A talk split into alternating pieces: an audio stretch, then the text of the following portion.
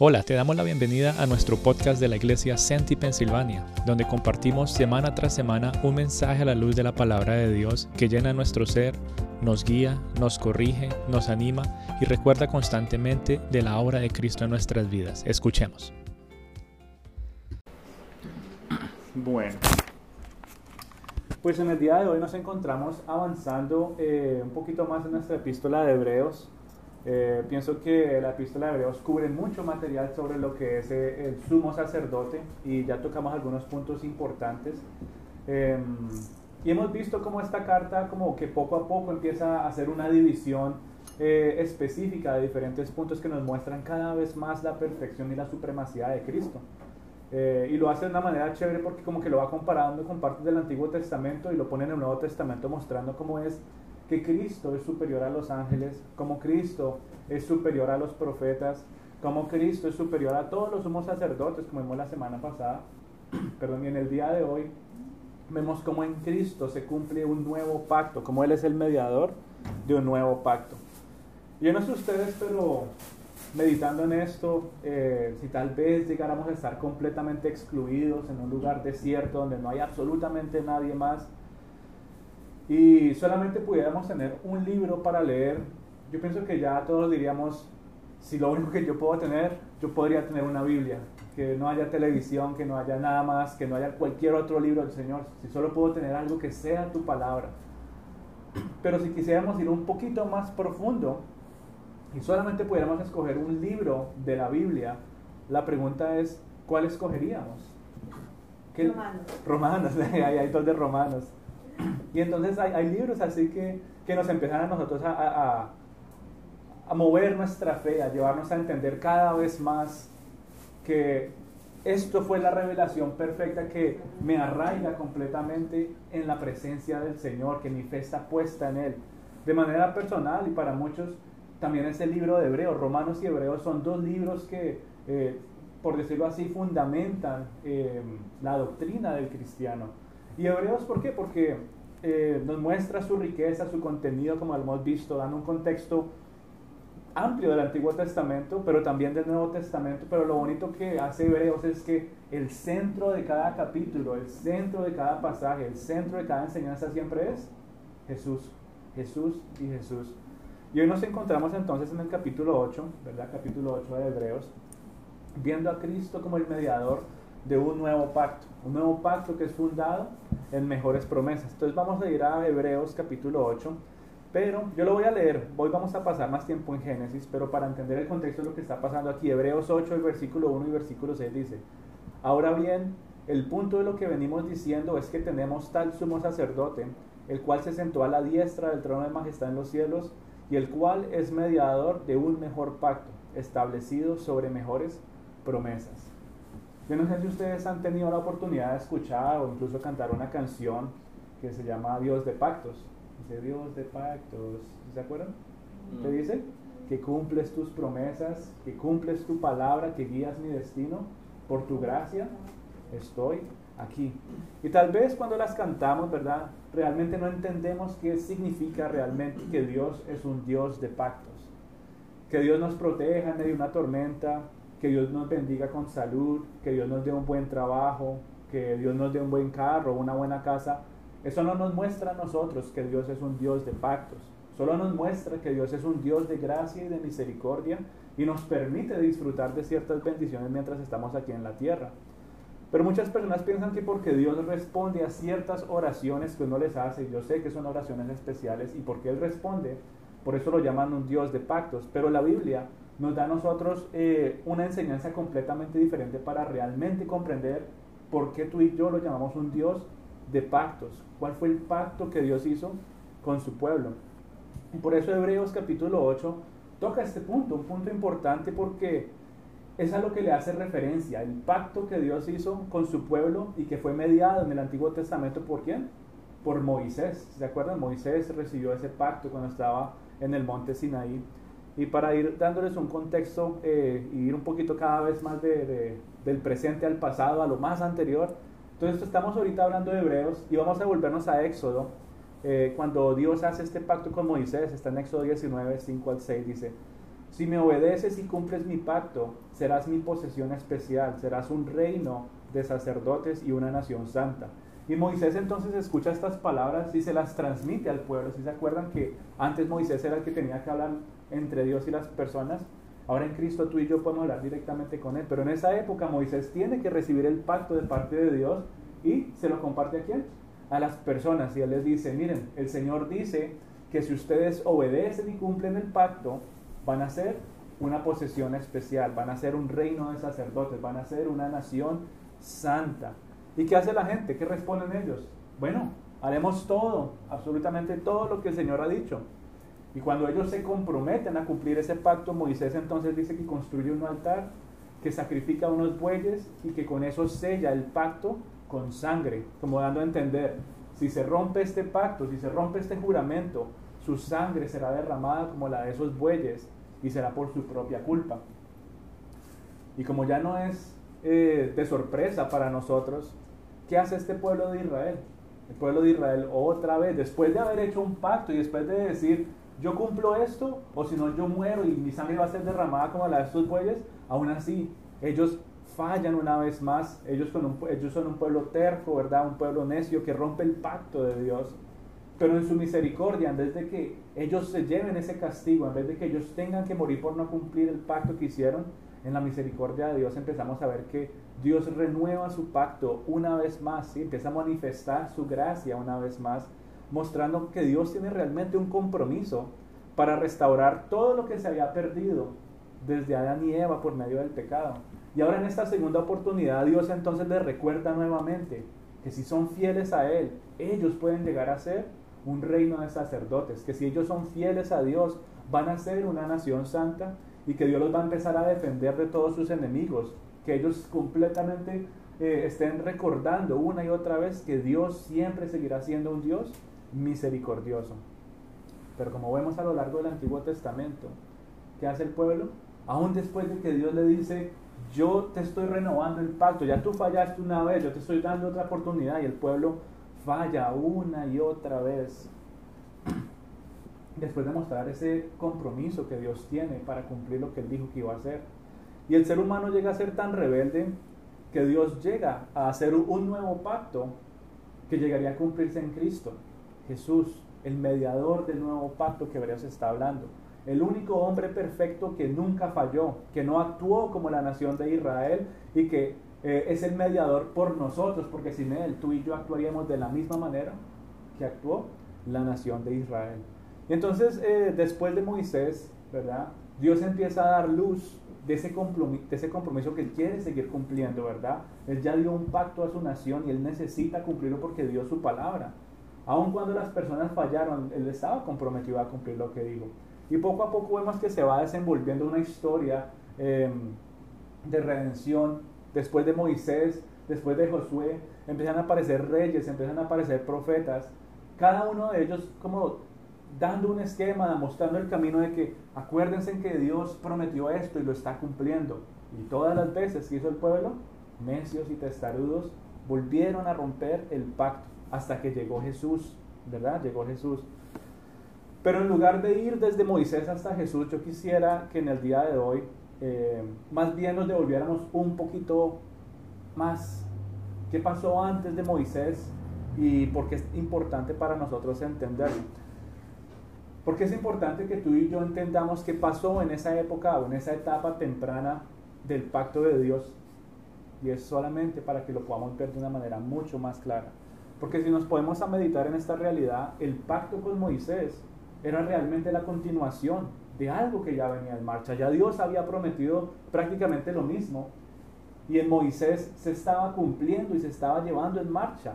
Yo creo que podríamos decir que el éxodo, todo lo que la nación de Israel vive en el desierto, todo lo que la nación de Israel vive saliendo de Egipto, era el pacto en acción, era el cumplimiento de lo que Dios ya le había prometido a una persona, era el inicio del cumplimiento de absolutamente todo lo que Dios había dicho a un gran hombre de la fe llamado Abraham, si se acuerdan de Abraham. Y quisiera que entonces me acompañaran en sus Biblias a Génesis, vamos a estar en Génesis capítulo 15, versículo 17, ya con ese contexto, ¿verdad? De este pacto que Dios hace con, eh, con Abraham, ¿verdad? Nuestro padre de la fe, lo llamamos eh, como cristianos. Pero vamos a ver por qué es tan especial las palabras que Dios le dice a este hombre. Y vamos a leer entonces Génesis 15, versículo 17, el cual es el centro, es el eje central de todo este pasaje que vamos a estudiar en el día de hoy. Dice, y aconteció que cuando el sol ya se había puesto, hubo densas tinieblas, y he aquí, apareció un horno humante y una antorcha de fuego que pasó por entre las mitades de los animales. Ustedes estarán leyendo esto y a mí esto, ¿qué significa? ¿Qué es esto? Cada vez que tú y yo vemos este versículo, cada vez que tú y yo lo leemos, lo escuchamos, el solo hecho de, de saber de dónde viene debería mover nuestro corazón, debería conmovernos, debería llevarnos a entender realmente qué es lo que está pasando en este momento. Y para todo cristiano, este pasaje es un pasaje vital. Si tienes un versículo que memorizarte, así no lo entiendas, es este pasaje. Y aconteció que cuando el sol ya se había puesto, hubo densas tinieblas y he aquí, apareció un horno humeante y una antorcha de fuego que pasó por entre la mitad de los animales. Y para entender eso, tenemos que ver todo el contexto de lo que está pasando con Abraham en ese momento. Así que vamos a ir a leer desde el versículo 1 del mismo capítulo y dice, Después de estas cosas, la palabra del Señor vino, en ese momento se llamaba Abraham, todavía no le había cambiado el nombre. Después de estas cosas, la palabra del Señor vino a Abraham en visión diciendo, no temas, Abraham, yo soy un escudo para ti, tu recompensa será muy grande. Y Abraham dijo, oh Señor Dios, ¿qué me darás? Puesto que yo estoy sin hijos y el heredero de mi casa es Eliezer de Damasco. Dijo además Abraham, he aquí, no me has dado descendencia y uno nacido en mi casa es mi heredero. Pero he aquí que la palabra del Señor vino a él diciendo, tu heredero no será este, sino uno que saldrá de tus entrañas, él será tu heredero. Lo llevó fuera y le dijo, ahora mira al cielo y cuenta las estrellas, si te es posible contarlas todas. Y él le dijo, así será tu descendencia. Y Abraham creyó en el Señor y el Señor lo reconoció por justicia. Y le dijo, yo soy el Señor que te saqué de Ur de los Caldeos para darte esta tierra para que la poseas. Este pasaje para nosotros es primordial, primero porque nos muestra la condición en la que Abraham estaba, pero también nos muestra el compromiso que Dios tiene para hacer algo y cumplir todo lo que ha planeado incluso desde la creación del mundo. Pero aquí encontramos a un hombre que lo llamamos el hombre de la fe, dudando, Señor, ¿cuál es mi recompensa? ¿Qué me vas a dar si yo no tengo ni hijos ni herederos? Lo que tengo son puros animales. Y el único heredero va a ser alguien que, por decirlo así, es parte de, mi casa. Y le dice, no, yo te voy a dar un hijo, tú vas a tener un heredero, pero no solamente eso, sino que tu descendencia será como cuando puedas contar todas las estrellas. Y yo no sé si ustedes han tenido la oportunidad de salir eh, medio de la noche, una noche clara, y uno está así mirando el, cielo y como que uno dice, ay, hay dos, tres, y uno se queda mirando exactamente el mismo lugar y como que empiezan a aparecer más brillos y uno dice, Señor, es imposible contarlas. Pero aún de esa manera, eh, Dios le dice a Abraham, así va a ser tu descendencia grande. Y no solamente eso, sino que le dice que le va a dar una tierra para poseer. Y él como que lo anima con estas palabras, y le dice, trata de contarlas, ¿no te das cuenta? Eso es lo que yo te estoy prometiendo. Y no las puedes ver porque todavía hay dudas en tu corazón. No las puedes ver porque todavía no tienes un hijo. Y Dios tiene que exhortar a Abraham con amor hasta que él realmente entiende y dice, Señor, si yo creo en ti, yo creo que lo que tú me estás diciendo es real, yo creo que tú me vas a dar un heredero. Y es ahí cuando dice que la fe de Abraham en el Señor es tomada por justicia. Él creyó completamente en Dios, de que él le dijo, yo te voy a dar un hijo, dijo, yo creo en ti. Y empezamos a ver aquí el inicio de este pacto, también cuando Dios se identifica como soberano y poderoso. Este pasaje dice en el versículo 7, yo soy el Señor que te saqué de Ur de los caldeos. En esa época, cuando alguien iba a hacer un pacto con otra persona, el pacto necesitaba ser iniciado por una persona que tenía mayor poder, mayor autoridad, y tenía que identificarse, ¿verdad? Y aquí vemos a Dios identificándose como el poderoso, el que lo sacó de Ur de los caldeos. Uh, poniendo en un contexto un poquito más terrenal, si alguien fuera a hacer un pacto con otra persona, Curiosamente, bueno, por ejemplo, hoy, eh, no, yo soy fulanito eh, que te proveyó aguacates en tal temporada, ¿sí? Por eso yo inicio el pacto. Esa es la persona que, por decirlo así, tiene poder para empezar un pacto, no la otra persona. Y Dios está haciendo exactamente lo mismo aquí. Yo soy el Señor. Y no dice, yo soy el Señor Dios de Abraham, Isaac y Jacob, porque ya no existe. En esa época todavía no había nacido Isaac y Jacob. Abraham todavía ni siquiera iba a saber quién iba a ser él en presencia de Dios. Y Dios se identifique con algo que él hizo antes. Yo soy el Señor quien te sacó de Ur de los caldeos. Después haremos un estudio de eso. Pero es importante entender por qué Dios se identifica y es para mostrar su poder, su soberanía sobre Dios, perdón, sobre Abraham, dando inicio a este nuevo pacto, mostrando que hay más poder en él. Y eso nos muestra entonces su grandeza. Y le dice a Abraham absolutamente todo lo que él va a hacer se lo deletrea, le dice, mira Abraham, no te preocupes, yo te voy a dar un hijo, no te preocupes, vas a tener una gran descendencia, no te preocupes, yo te voy a dar mucha tierra para que la poseas. Y Abraham cree al principio, ¿verdad? Dice que les contaba por justicia, pero cuando Dios le dice que le va a dar una tierra, es curioso ver cómo este mismo hombre que había creído plenamente en Dios en unos segundos atrás, ahora que le dice en el versículo 8, ¿cómo puedo saber que la poseeré. Ya dijo, Señor, yo creo en ti, yo creo que tú me vas a dar todo esto. Y después Dios le dice, ah, también te voy a dar tierra, posesión. Y él le dice, ¿cómo puedo creer? ¿Cómo puedo entender? ¿Cómo puedo saber? Y es interesante esa pregunta. Después de que su corazón, su fe, su confianza está plenamente puesta en Dios, unos segundos después él lo cuestiona otra vez. ¿Cómo puedo saber, Señor, que voy a heredar lo que tú me acabas de prometer? He venido de lejos, he dejado a toda mi familia y sigo confiando en ti, sigo creyendo en ti. Y ahora me dices que me vas a dar todos estos hijos y ahora me dices que me vas a dar toda esta tierra. En otras palabras, yo te obedezco, te entiendo, Señor, pero ayúdame en mi, incredulidad porque me cuesta entender y me cuesta creer todo lo que tú me estás diciendo. Te he seguido y te he obedecido. Te amo, Señor, pero ayúdame en mi incredulidad. En otras palabras, es lo que Abraham con esa pregunta está tratando de mostrar su corazón. ¿Cómo puedo saber que lo voy a heredar? ¿Cómo puedo estar completamente seguro, Dios? ¿Cómo puedo estar completamente seguro?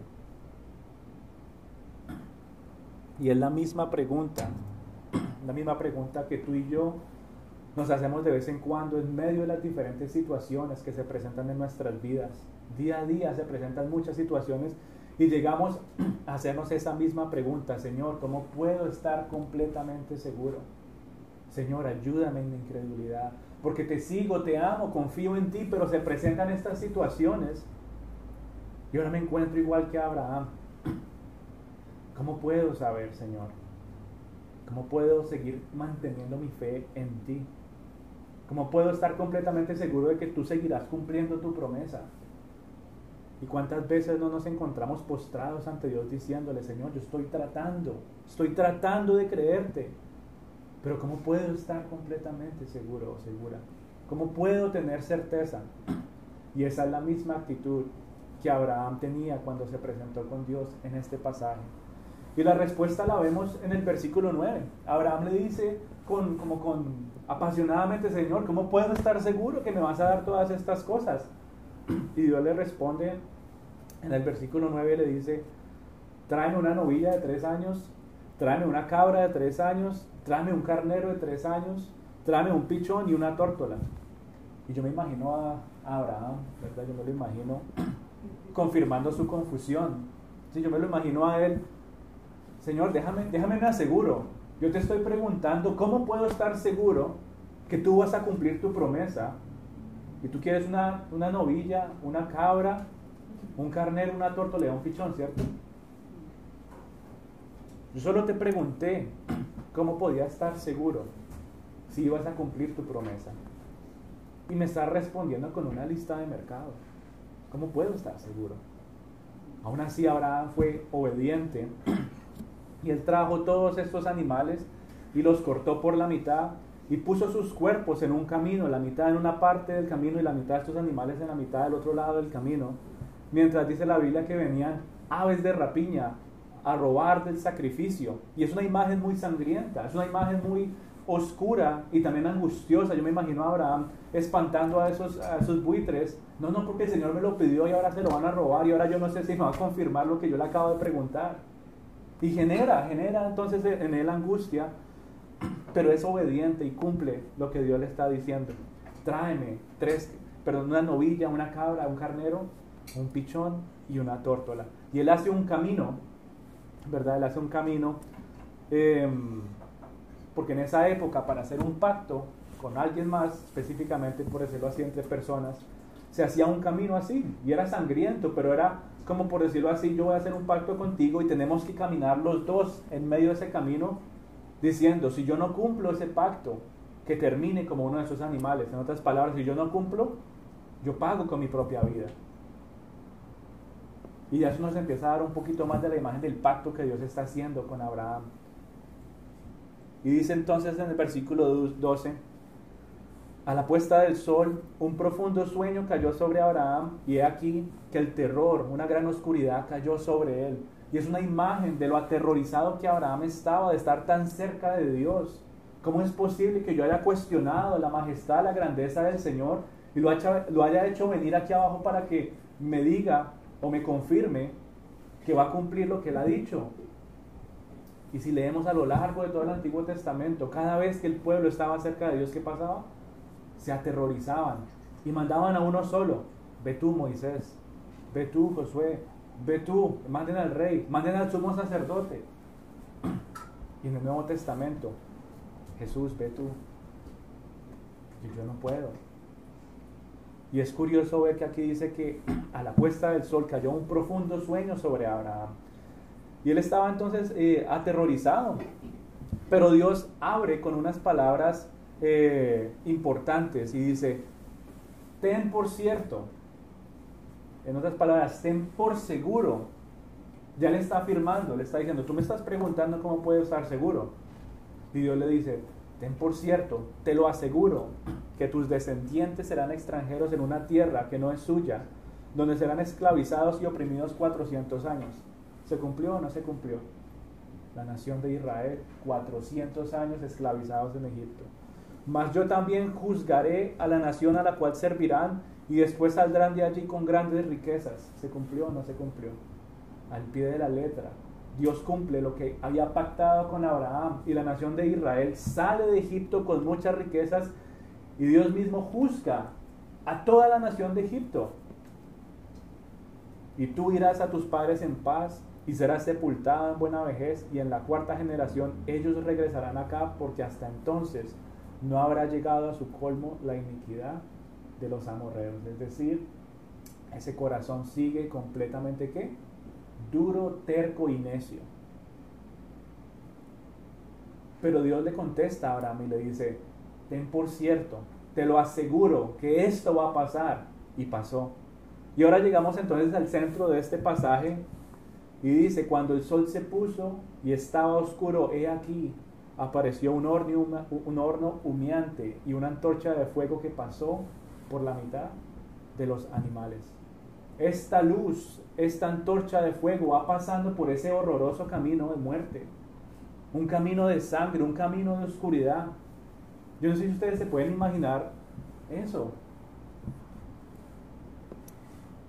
Oscuro. Da hasta miedo no imaginarse eso. Yo como que yo ni siquiera quisiera ni asomarme por ahí. Mucho menos caminar por en medio de, de ese camino y ahora menos comprometer mi propia vida y terminar así si yo llego a fallar en algo.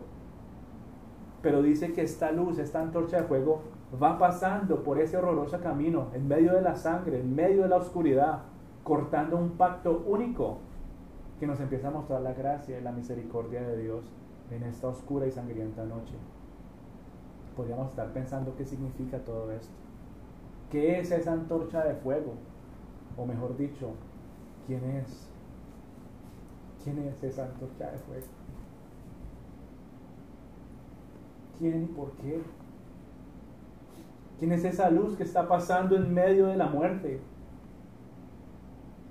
no es Dios mismo diciendo, tú nunca lo vas a poder hacer, yo tengo que hacerlo por ti.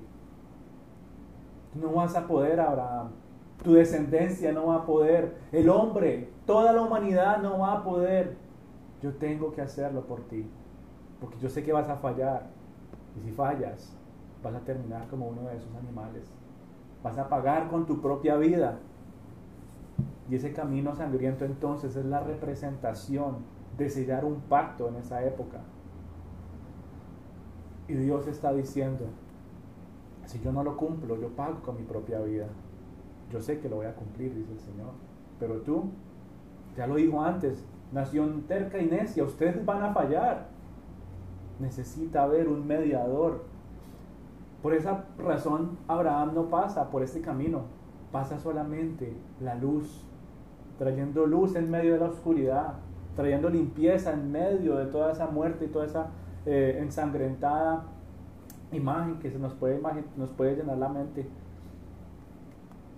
Solo la antorcha de fuego pasa y ese fuego es Dios mismo. Fuego consumidor, dice la Biblia. Dios, aquel que confirma sus promesas, diciendo, no depende de ti que se cumpla lo que yo estoy diciendo, depende de mí. Si yo dije que se cumple, se cumple. Y es lo que le está diciendo Abraham en ese momento, a través de toda esta acción, a través de este pacto que Dios mismo está haciendo con este hombre. Abraham, lo que te dije, ¿lo cumplo o lo cumplo? ¿Cómo puedo estar seguro? Y Dios pinta toda esta imagen para que le quede grabado en su mente y su corazón y él entienda completamente que no hay nada que pueda revocar la promesa y el pacto que Dios ha hecho.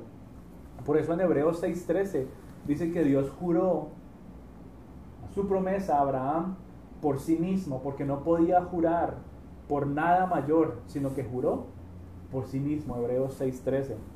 Así que cuando Abraham está hablando con Dios y le pregunta a Dios, ¿cómo puedo estar seguro de que tú vas a cumplir tu promesa? Dios no le dijo, Abraham, te lo juro por la tierra, que es el postrado de mis pies. No dijo eso. Abraham, te lo juro por los cielos, no dijo eso. No lo hizo como niños chiquitos. Abraham, préstame tu dedo chiquito, ven, hacemos una promesa. Yo te prometo que lo voy a cumplir. Dios no hizo eso. Dios no lo juró por la tumba de alguien. Dios no dijo, Abraham, consígueme un Antiguo Testamento, voy a poner mi mano así y juro decir la verdad y solo la verdad. Dios no dijo eso. Dios lo hace de una manera que evoca el precio que toca pagar para cumplir un pacto. La promesa de Dios en este pacto es jurada por sí mismo. Él le dice a Abraham, te lo juro por mí mismo que lo voy a cumplir. ¿Cómo me haces esta pregunta? ¿Por qué está tu duda puesta en que si te voy a cumplir eso? Te lo estoy jurando por mí mismo. Y lo que está pasando en este momento es que Dios está mostrando la veracidad de su palabra. Cuando la antorcha pasa en medio de este camino sangriento y oscuro, un camino de muerte, pasa la luz diciendo, lo juro por mí mismo. A veces exageramos y, tal vez malinterpretamos eh, algunos pasajes de la Biblia, por ejemplo, cuando dice que, que Dios lo puede hacer todo, ¿verdad? Que para Él nada es imposible, pero yo les hago la pregunta, ¿será que Dios puede mentir? ¿Será que Dios puede morir? Él no muere, no puede morir. Él no puede mentir y su presencia, su luz, su fuego, pasando en medio de este camino, es em, aseverando completamente, yo no voy a morir porque yo voy a cumplir mi pacto, yo no puedo morir. Yo voy a cumplir lo que estoy diciendo, pues yo soy Dios tu Señor y yo no miento y tampoco soy hijo de hombre para arrepentirme de lo que te estoy diciendo que te voy a cumplir, Abraham. Como diciéndole a Abraham, si no cumplo mi promesa, si no se cumple mi palabra, entonces que yo sea como uno de estos animales sacrificados y cortados por la mitad. En otras palabras, Abraham, si yo no te cumplo, que deje de existir yo mismo, que me muera si yo no cumplo mi promesa. Y si eso no te conmueve a ti de, de ver el compromiso que Dios tiene para que tú y yo tengamos vida y vida en abundancia, no hay juramento mayor que Dios mismo lo haya hecho. Te juro por mí mismo que lo voy a cumplir. Te estoy jurando que lo voy a cumplir, Abraham. Es mi palabra y lo respaldo con mi misma persona.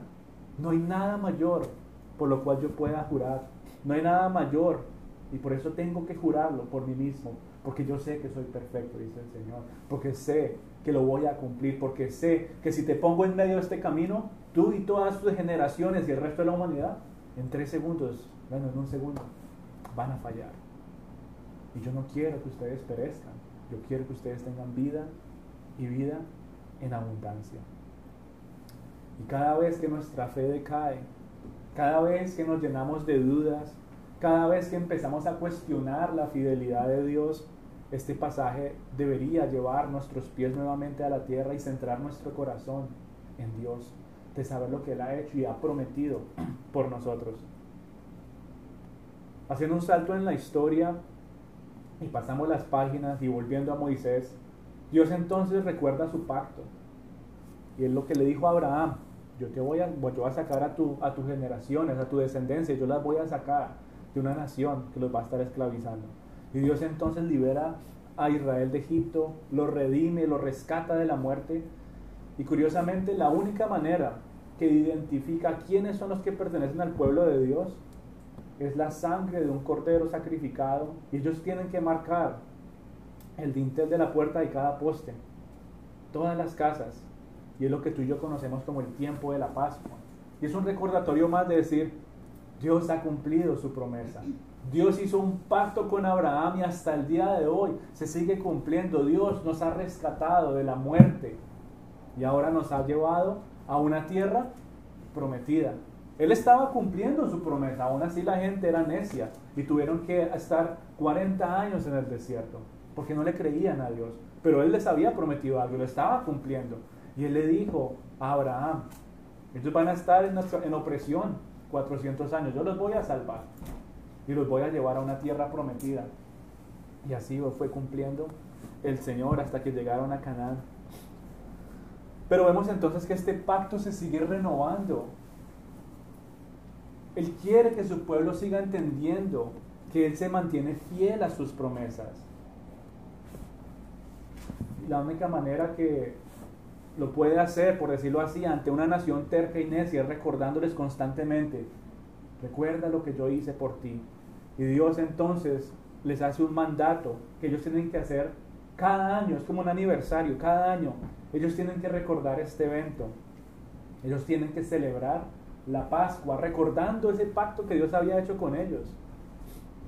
Que se sentaran en familias, que comieran un cordero, recordando y diciendo, esto lo hacemos recordando lo que Dios, porque Dios nos redimió de nuestras aflicciones.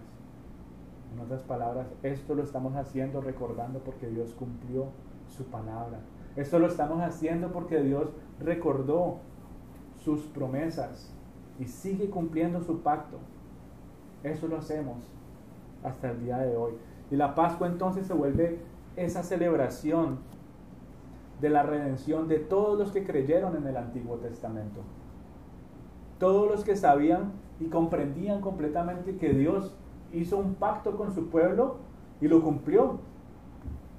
Y año tras año, tras año, tras año, tras año, yo no sé cuántos años pasaron hasta que llegó Jesús a este mundo.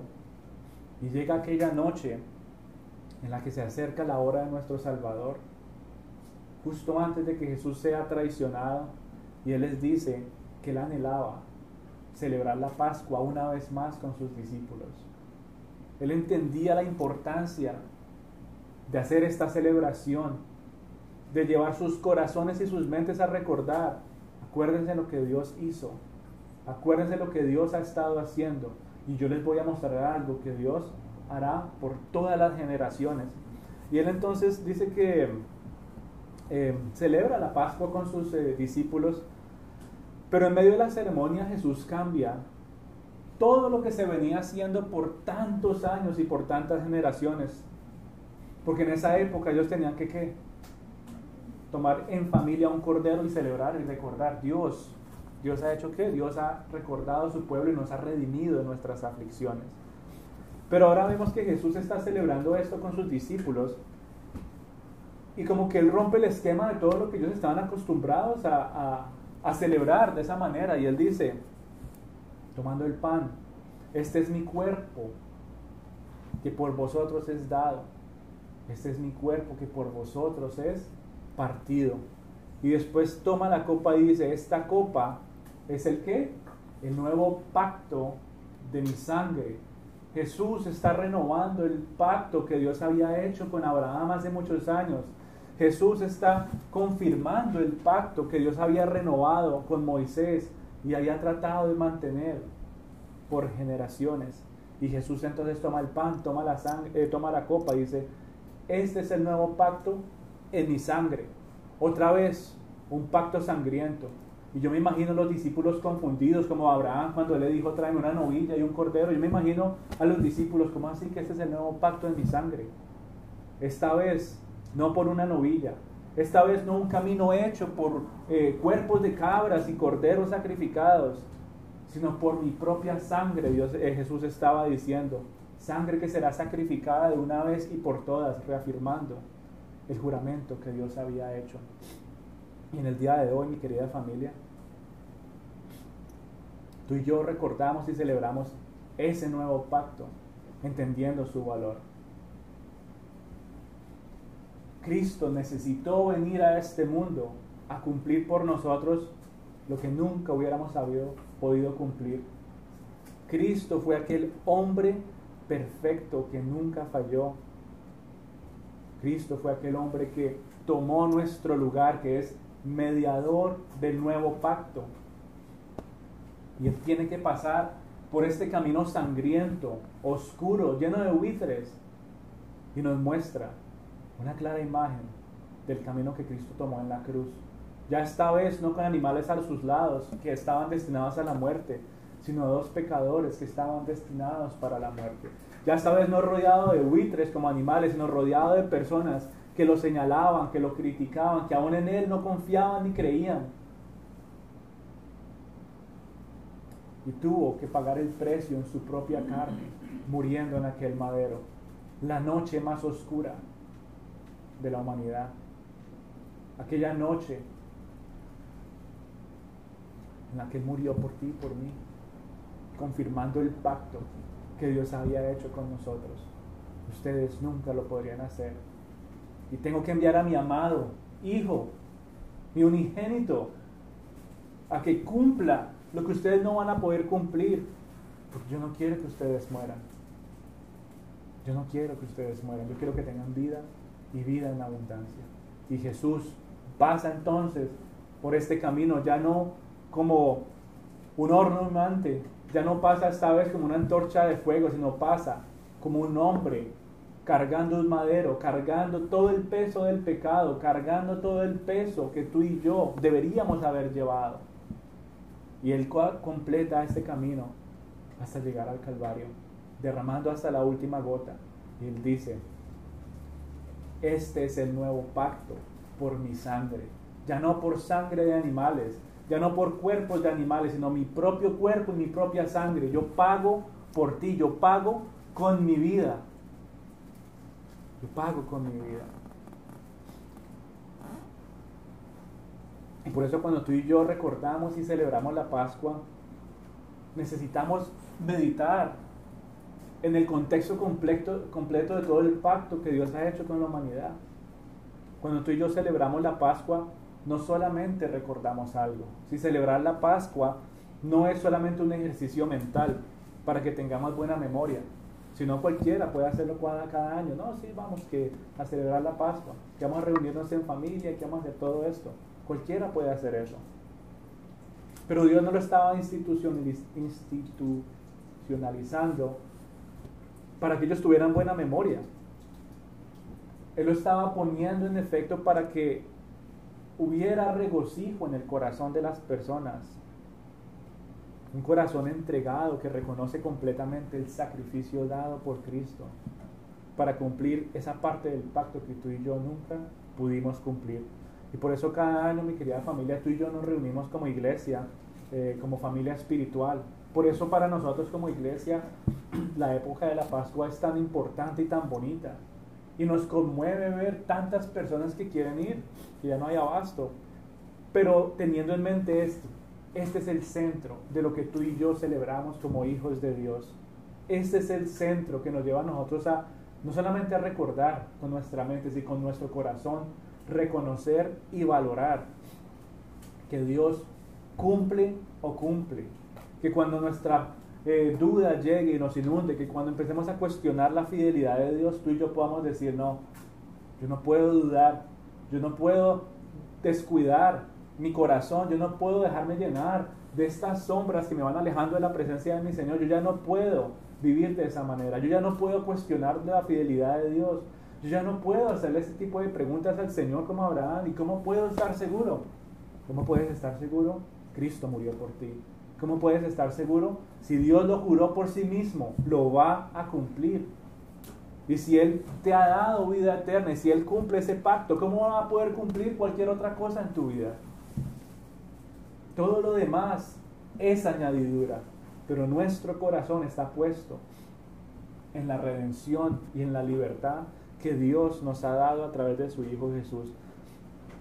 Y lo celebramos entonces ya tan solo unos días para ver que la Pascua es una señal y es el sello de ese nuevo pacto que Jesús hizo con nosotros en su cuerpo y en su sangre.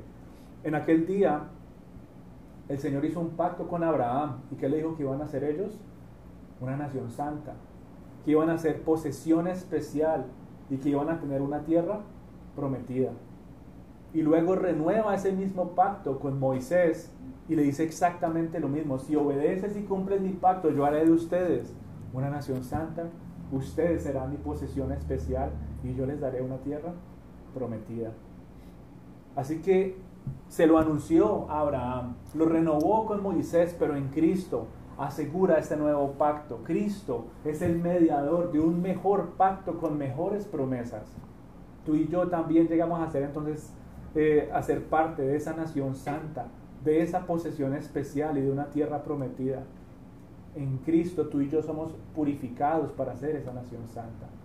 En Cristo tú y yo somos adoptados como hijos de Dios y ahora le pertenecemos, somos preciosos para Él.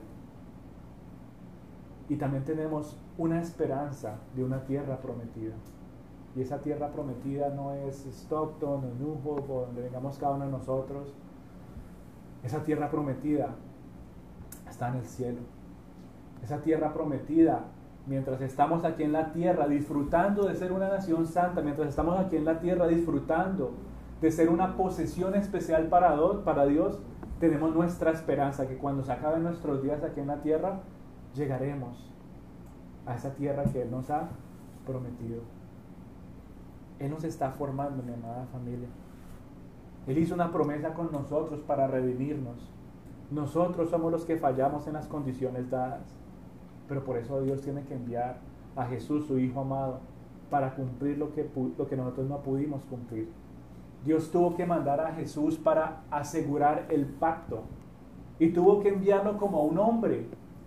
Tuvo que desvestirlo de toda su gloria, de toda su perfección, de toda su majestad.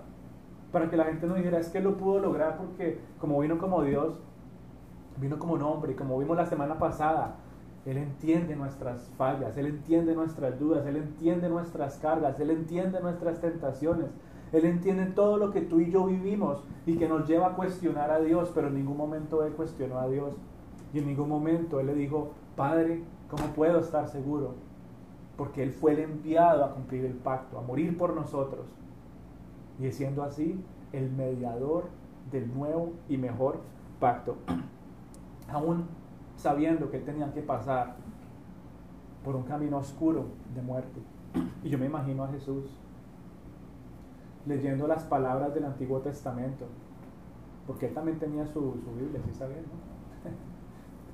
y yo me lo imagino a él cargando, ¿verdad?, sus pergaminos, yo me lo imagino a él compartiendo con sus discípulos, enseñando la palabra, y de vez en cuando llegar a este pasaje y él mismo leerlo y decir, y en aquella noche oscura, y él empezar a, no a recordar, sino a saber lo que venía para él. Aún teniendo que pasar por ese oscuro camino de muerte y de sangre, siendo el último sacrificio para nosotros por toda la eternidad, para que tú y yo fuéramos salvos. Murió por ti y por mí para que pudiera ser el cumplimiento de que fuéramos pueblo escogido, real sacerdocio y nación santa, como dice Primera de Pedro, con esa esperanza de que hay un lugar para nosotros, de que Él está en el cielo haciendo morada para ti y para, y para mí. Tú y yo somos ese pueblo adquirido que anuncia en el día de hoy las virtudes de aquel que nos llamó de las tinieblas a la luz admirable. Así que mi querida familia, es algo que tú y yo necesitamos no solamente recordar, sino vivir en nuestro corazón. Si hay dudas en tu vida en cualquier momento, aférrate a las promesas del Señor y recuerda que Él juró por sí mismo cumplir todo lo que ha dicho. No puede haber duda y temor en nuestras vidas. Si se experimenta, es un engaño del enemigo, porque ya Él pagó el precio completo y en Él tenemos libertad. En Él está nuestra fe, en Él está nuestra salvación, en Él está nuestra seguridad. Así que vamos a orar, vamos a entregar este tiempito al Señor. Padre Santo, yo te quiero dar gracias, Dios, porque tú eres esa esperanza viva que hay en nuestros corazones.